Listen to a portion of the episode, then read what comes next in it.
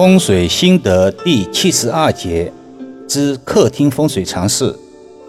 易遥老师昨天实地看雨中，发现委托人的客厅吊顶上用镜子做了装饰，美其名曰扩大客厅视觉空间。殊不知，这极不利家人气运以及思维判断。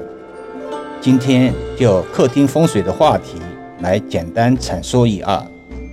一，喜厅园地方，客厅设计装修时，宜装置圆形的吸顶灯或者吊灯，以美观协调为吉；以匹配装修风格为吉。易遥老师确实碰到过很多吊顶方方正正的案例，主人大多性格过于刚正，不够圆滑。所谓福地福人居，福人居福地。什么样的人就喜欢什么样的宅子。客厅的灯光包括阳光一定要充足。风水讲究明厅暗房，客厅光线暗淡会影响家人事业发展，尤其对男主人的财运不利。二，喜厅清地浊。九宫八卦云：乾为天，坤为地。客厅的吊顶寓意天，地面寓意地。吊顶颜色宜浅，地面颜色宜稍深。家人在视觉方面不会产生头重脚轻或者压顶的感觉。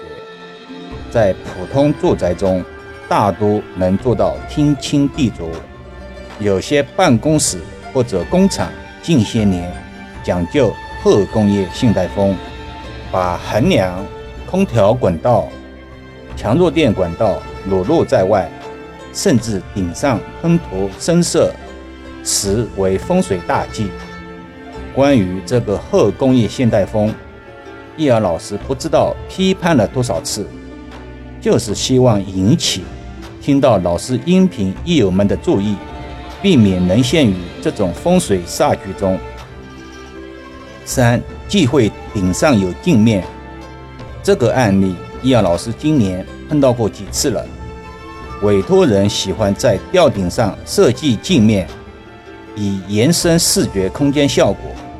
确实，镜子在风水中有化煞的功效，但是镜子却不宜在吊顶上，既不天清地浊。也不乾坤有序，还会让人有目眩的感觉。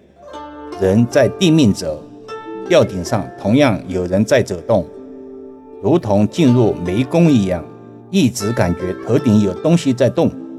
时间一久，居住之人的思维判断必然受到侵扰，百害无一利之举。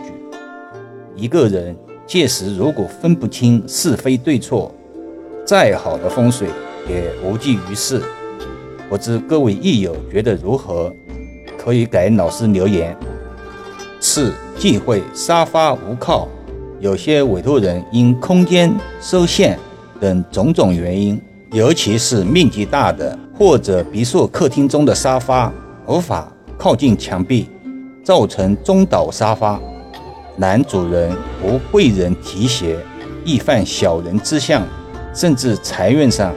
屡屡被人摘桃子，自古以来都是看风水，而不是说风水，更不是猜风水。所以易遥老师的音频中一般不会有化解之法的提示，避免有误导之嫌。具体形态具体化解，最忌讳一概而论。这里再插一点题外话：前两天给家中一个长辈。看住宅风水，易遥老师认真看于后，提出比较容易执行且便捷的化解之法。长辈因为太熟悉了，反而执行上有难度。